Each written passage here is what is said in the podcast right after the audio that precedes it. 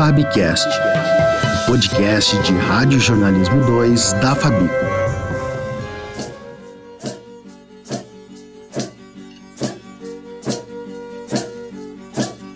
Olá, está começando mais um episódio do Fabcast, podcast de Rádio Jornalismo 2 da Fabi. Eu sou Amanda Flora. E eu sou Alexandre Brioso Filho. No terceiro episódio da série Povos Indígenas A Existência em Disputa, nós falaremos sobre o protagonismo político, os reflexos disso no novo ministério e nos lugares de poder assumidos pelas populações indígenas no Brasil.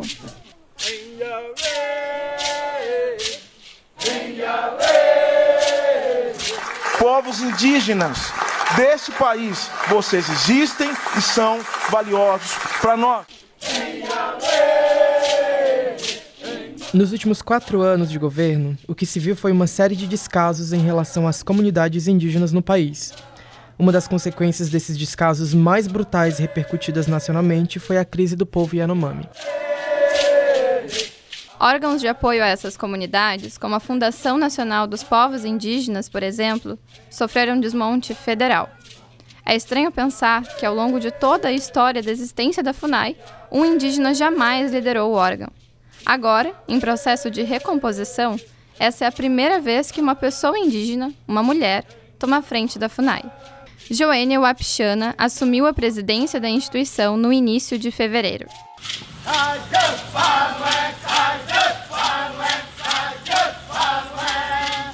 Em janeiro, para marcar ainda mais o ineditismo da criação do novo ministério, Sônia Guajajara, mulher indígena, assumiu o Ministério dos Povos Indígenas. Para esclarecer a importância dessas lideranças para os povos indígenas e para a democracia no geral, conversamos com Marcos Caingang, diretor de mediação de conflito do Ministério dos Povos Indígenas. Estamos aqui de pé para mostrar que nós não iremos nos render.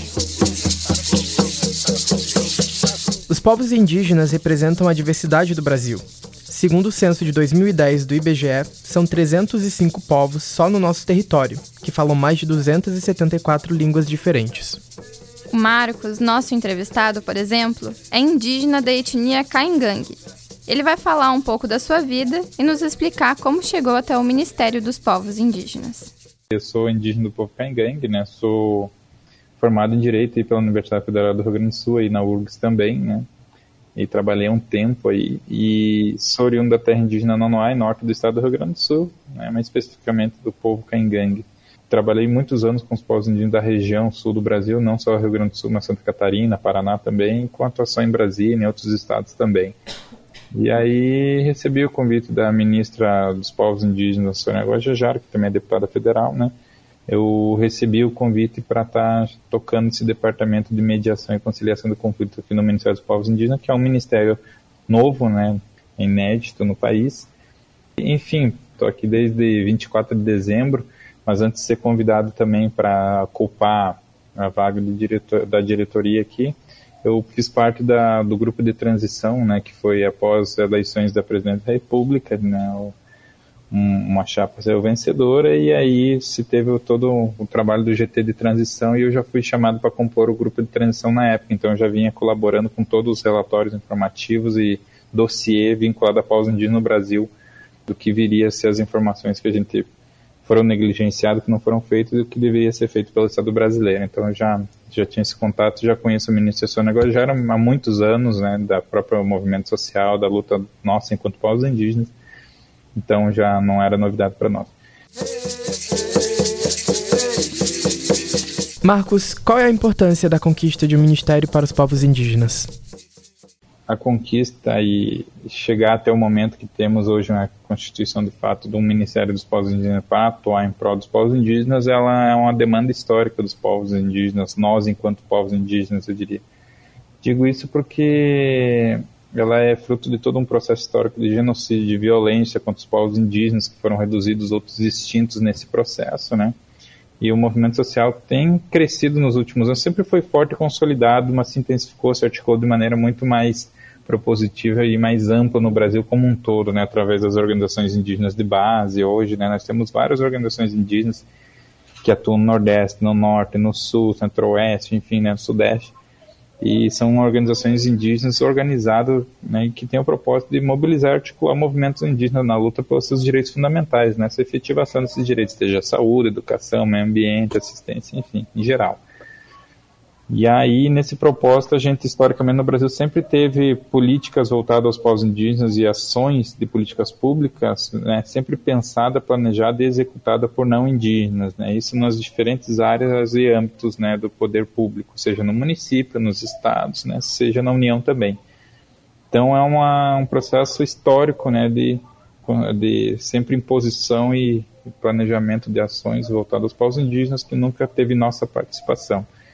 Então, nos últimos anos, a gente intensificou nossas mobilizações de que, de fato, nós, povos indígenas, a partir do ingresso nas universidades, por exemplo, nós temos indígenas qualificados, seja na área do direito, da medicina, da odontologia, do jornalismo, das políticas públicas, enfim, das mais variadas e diversas áreas. E isso potencializou muito né, a, o movimento indígena, a luta pelos direitos, na medida que a gente tem diversos profissionais formados, qualificados e preparados para atuar na defesa e efetivação dos direitos dos povos indígenas.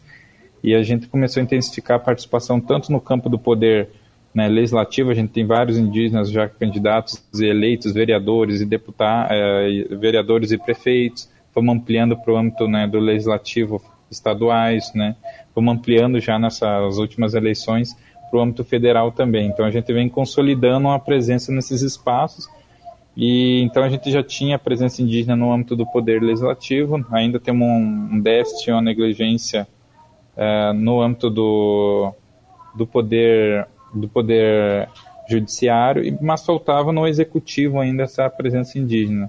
A gente sempre pensa a pauta indígena como subalterna, ah, vamos criar uma secretariazinha ali, etc. Sempre tratando a pauta como ela não sendo, não dando a devida importância e relevância que ela precisa, né? Nós estamos falando os povos originários do Brasil que são invisibilizados, negligenciados e sempre né, sofreram as mais diversas violações, e isso nunca foi né, de fato trabalhado e dada a devida importância para isso, né, e efetivar os direitos que nós, povos indígenas, precisamos.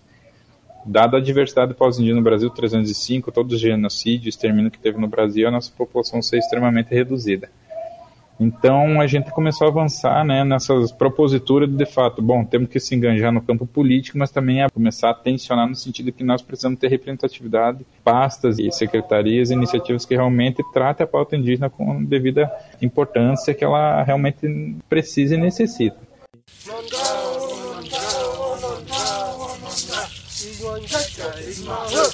A eleição geral de 2022 trouxe um recorde histórico são cinco indígenas eleitos para a Câmara Federal: Célia Chacriabá, do PSOL de Minas Gerais, Juliana Cardoso, do PT de São Paulo, Paulo Guedes, do PT de Minas, Silvia Wayampi, do PL do Amapá, e Sônia Guajajara, do PSOL de São Paulo, que também é nossa ministra de Estado. Marcos, como você vê esse acontecimento? Na medida que a gente tem a necessidade de ter representatividade indígena nos espaços, isso isso em alguma maneira nos fez a perceber que há necessidade crucial de ter indígenas ocupando os diferentes espaços, né? E aí o campo político é um dos principais espaços que delibera né, e constitui políticas públicas, né? É, basicamente ela direciona as ações do Estado brasileiro para onde as leis e né, no, no, ordenamento jurídico deve estar se caminhando, né, para quem se constitui direito, para quem é direcionado essas políticas públicas. A gente nunca teve, como eu disse, representação indígena nesses espaços. Né. Então a gente foi ampliando nossa mobilização e articulação e poder estar ocupando cada vez mais espaço no âmbito do poder legislativo, seja na Câmara dos Vereadores, como prefeitos e prefeitas, né, como parlamentares estaduais e federais. Então, é nesse cenário que a gente identificou como um movimento que é importante estar nesse espaço, porque é ali que passa e delibera muito sobre os direitos dos povos indígenas da nossa vida como um todo, né? Então, a gente mobilizou de fato e teve uma luta muito grande também para os partidos reconhecerem a importância de estar apoiando candidaturas indígenas, por exemplo. Então, é um desafio, cada degrau que a gente vai avançando é com muita luta, né?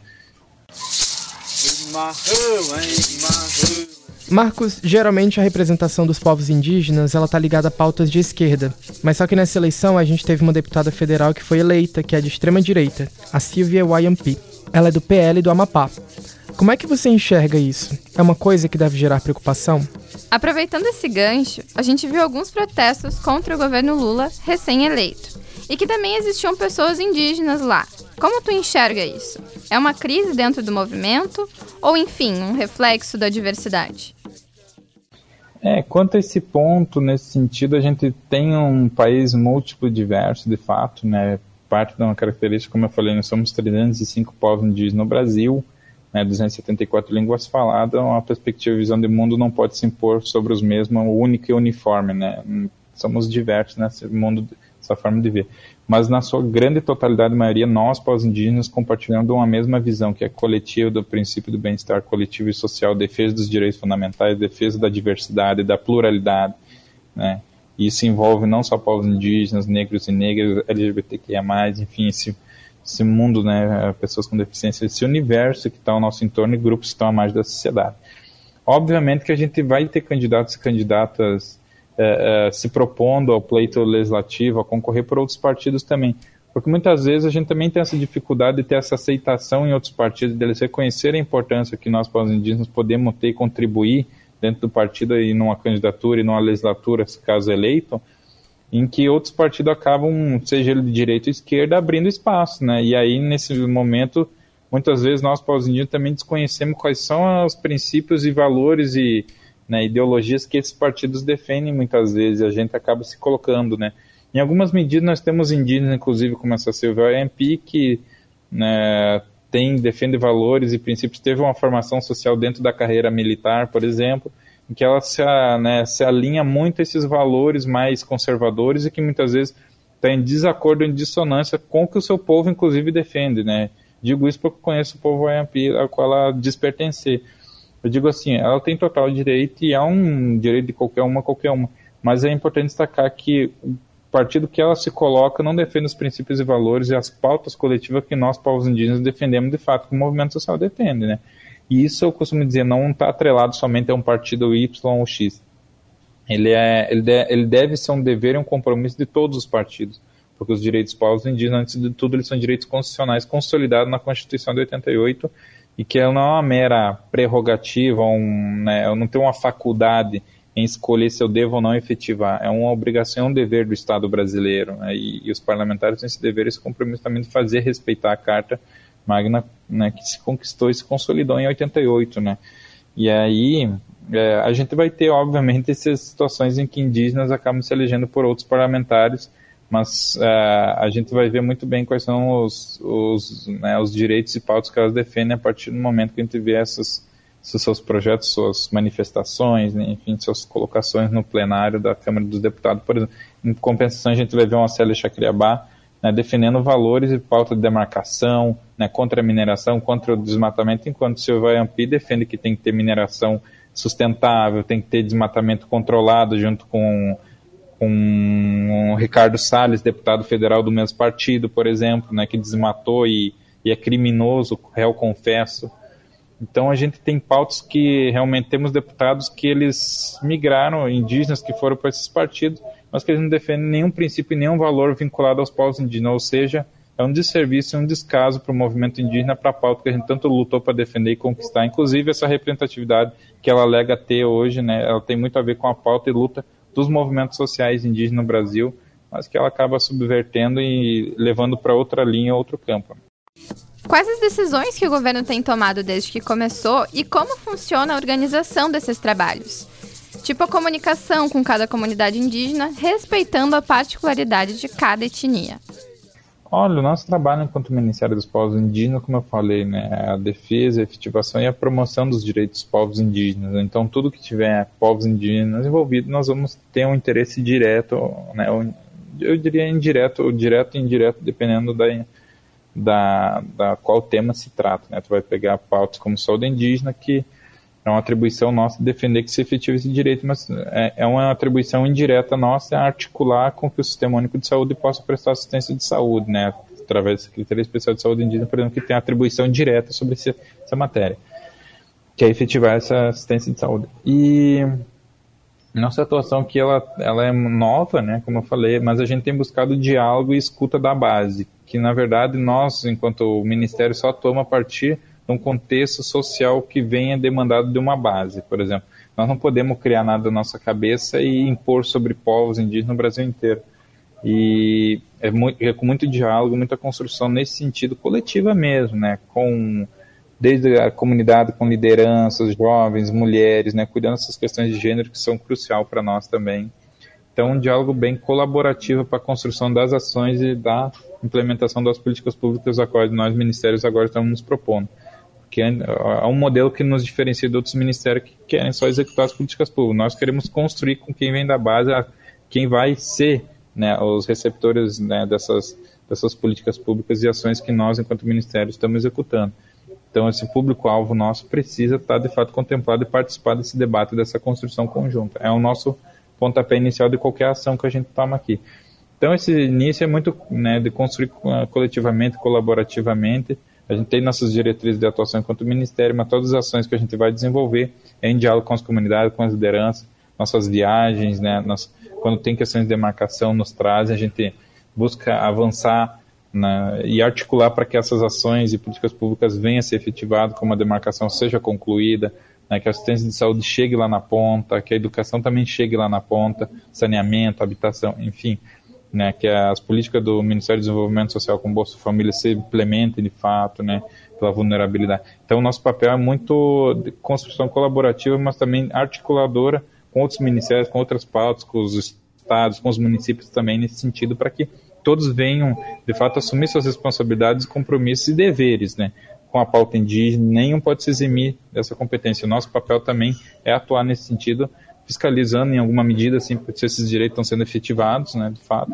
Então a gente não tem medido esforço um pouco nesse sentido a nossa atuação como ministério e não deixando nenhuma pauta invisibilizada, é, é dar destaque, é dar visibilidade, dar importância para ela que outros ministérios antes não davam a devida importância, porque tu não tinha o Ministério dos Povos Indígenas cobrando e incidindo para que isso acontecesse. Né? Então tu ganha um outro significado, dá um outro patamar para essa pauta na medida que tu constitui um ministério que tem essa atribuição né, também para demarcar terras indígenas. A FUNAI ficou, a Fundação Nacional dos Povos Indígenas ficou dentro do Ministério dos Povos Indígenas, agora antes pertencia ao Ministério da Justiça, né?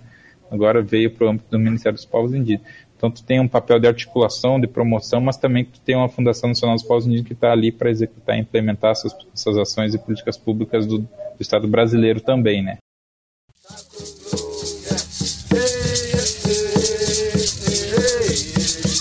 Garimpo ilegal na terra indígena Yanomami aumentou 46% de 2020 para 2021. O povo Yanomami passou a conviver com a dor da fome e da tristeza de ver seus solos e rios contaminados. Isso tudo acabou gerando uma crise humanitária, avisada e denunciada ainda na gestão anterior. O Marcos está participando de diversas reuniões para tratar da crise e nos conta como o governo está trabalhando para que o atual cenário mude. Então, eu acabei de sair de uma comissão, da comissão do Senado ali, eu estava ali, que eu estou tocando isso do Zanomami desde o início aqui pelo Ministério, né? junto com outro pessoal. E ali é uma situação, é reflexo de negligência histórica, como eu falei, né, de políticas públicas que nunca chegaram, que nunca foram efetivadas. E nós, enquanto Ministério constituído agora, a partir do momento que isso veio à tona, já veio à tona ano passado, agora com mais gravidade novamente, só que ano passado nada foi dado. Em 2020 e 2021 veio à tona isso, só que nenhuma ação contundente para tentar né, frear aquela situação ou reparar ou tentar dar uma devida assistência foi feita. E agora chegou nesse, nessa situação, a gente logo se deparou com, a, com essa gravidade imensa ali no, no, com o povo Yanomami, mas é a realidade em outros territórios indígenas no Brasil inteiro, né? Então a gente tem vulnerabilidades tão igual semelhantes ainda mais graves, né? Que ainda não vieram a público. Então, nossa ação ali imediata foi articular todos os ministérios, uma atuação mais ampla, para que, de fato, todos os ministérios assumissem sua responsabilidade. E aí o presidente Lula fez esse chamamento junto com a ministra Sônia, para que de fato todos né, pudessem atuar de maneira articulada e conjunta para dar assistência de saúde, né, assistência social, água, saneamento, segurança, desintrusar, tirar garimpeiros de lá, enfim, né, realmente garantir a defesa e a integridade do território e a defesa da vida do povo Yanomami, né, e dar um mínimo de subsistência, né, da subnutrição que se encontra lá, realmente conseguir dar um suporte, né, então ela veio à tona num momento que nós também buscamos dar visibilidade, né? Nós queremos trazer que de fato o que está ocorrendo acontecendo, mas nós não, a gente não tomou a mesma conduta que outros né, ministérios anteriores fizeram, eles esconderam a pauta, né, não deram visibilidade e fingiram que não era com eles nesse sentido. Pedimos para o Marcos fazer um comparativo em relação ao tratamento das pautas indígenas no âmbito federal principalmente em relação ao governo anterior. Eu acho que o grande diferencial que a gente tem, como eu falei, não é uma pauta ideológica de um governo do outro que possa fazer ou não fazer. Tem um dever constitucional ali que, que os últimos governos, principalmente após o impeachment, o último governo Dilma ali também já foram negligenciando essa pauta de fato. Né? Não foram demarcando territórios indígenas, não foram avançando na regularização, nas indenizações, nas compensações, nas reparações aos povos indígenas e paralisaram. Nos últimos anos, simplesmente optaram por né, não demarcar mais território indígena, avançaram na saúde indígena, não quiseram mais saber educação escolar indígena, abandonaram todas as políticas públicas, porque a última gestão se consolidou pelo seguinte é, jargão, né, nenhum centímetro de terra indígena mais para povos indígenas no Brasil, né, é uma das frases céleres do antigo presidente Jair Bolsonaro, que no primeiro, durante sua campanha, né, vinha com esse lema e executou de fato fielmente esse discurso dele. Nisso a gente não pode né, dizer que ele estava mentindo ou, né, ou enganou a população. Ele cumpriu a risca isso nesse sentido, né, que foi não demarcar nenhum centímetro de. Então foi uma decisão política dele em não efetivar direitos povos indígenas, pelo contrário, né, ajudou e contribuiu muito para o extermínio e genocídio de vários povos indígenas durante a pandemia, por exemplo, entregando cloroquina e tudo mais. Então nós temos nós tínhamos um governo que se consolidado para uma postura né, de, de, extremo preconceito, violência e racismo contra povos indígenas. Né, as ações do Estado, do Estado brasileiro foi nesse sentido, principalmente da União nesse sentido. Então, mudado o cenário, perdeu a eleição, né? A gente vem com outro cenário que a gente defende as efetivações dos direitos povos indígenas, de defesa à vida, à diversidade, à pluralidade, né? De defesa da vida dos povos indígenas, seus modos de existir enquanto, né, enquanto povos mesmo. Então, defesa e integridade desses territórios, efetivação das políticas públicas na saúde, educação, tem que ter saúde específica e qualidade para os povos indígenas, né, porque vivem em diversas realidades. Né, precisa ter esses territórios protegidos, desintrusar, proibir garimpo, mineração. Vindo para uma pauta um pouco mais regional aqui na capital do Rio Grande do Sul, em Porto Alegre, a gente está vivendo a efervescência do movimento indígena. A palavra retomada tem sido muito usada quando falamos da, da conquista, da reconquista, né, da Casa do Estudante Indígena aqui da URGS, Universidade Federal do Rio Grande do Sul, é, por exemplo, uh, como também a reconquista do território do Morro Santana por parte de uma organização multiétnica, né, a retomada Garré, como eles estão chamando. Uhum. É, e, e, isso já chegou ao Ministério, né, imagino, e é. a gente queria saber como que está sendo, é, como que o Ministério está fazendo para alcançar essas pautas e como que está nesse momento a pauta específica da retomada Garré? Então, a retomada Garré do Morro, do Morro Santana aí, né, de Porto Alegre, a minha família, eu sou daí da região de Porto Alegre, inclusive, né, a gente fez uma primeira retomada lá em 2000 e... 2006, né, se não me engano, 2007, para retomar a área aí, né. E aí retomamos e se abriu um primeiro processo para demarcação e estudo. Depois a gente entrou em negociação e foi para outra área, né? Foi adquirida uma outra área a partir de um, de um, estudo de impacto ambiental na duplicação da BR-386 que passava em Estrela Lajeada ali. E aí, e aí, uh, nesse sentido, a gente teve essa compensação por outra área, a gente acabou ocupando outra área e está lá até hoje, meus familiares. Só que depois, logo em seguida agora, veio o grupo da Iracema, que também é minha tia, minha parente, inclusive, né, direta. E aí eles fizeram a retomada ali na, na região novamente, né, do lado da que a gente tinha solicitado, mas não era privada, nossa era a área pública da URGS na época, né. A gente está acompanhando sim, mas é um processo que de indígenas que estão no espaço urbano há anos, nós, nós ali sempre existimos, mas ainda havia essa invisibilidade, esse desconhecimento da realidade da presença indígena nesses espaços, né? Essa invisibilização histórica ali, né? Então, há uma presença consolidada indígena de muitos anos. Porto Alegre é, tem achado arqueológico da presença indígena há mais de 9 mil anos ali, né? Então, isso já são resquícios de comprovação, de fato, nossa presença histórica. Ali tudo é território indígena, cidade que se sobrepôs posteriormente aos nossos territórios, né? Então, é um processo que a gente tenta construir para a sociedade né, de Porto Alegre, também para outras capitais no Brasil, de que a presença indígena é importante, ela é necessária também para a preservação ambiental, para a preservação né, da cultura, para a preservação, né, tanto para a preservação física e cultural, mas também né, da, essa garantia desses modos de vida, né? E isso pode ser feito no âmbito rural quanto no espaço urbano também, né? Os modos de vida eles não se alteram nesse sentido. O que muda é o espaço geográfico muitas vezes, né?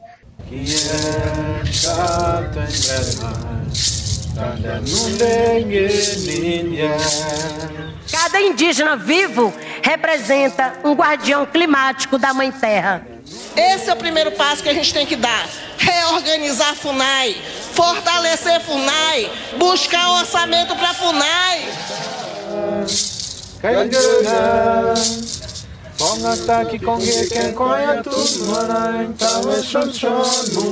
Este episódio do Fabcast se encerra aqui. Eu sou Amanda Flora. E eu sou Alexandre Brioso Filho.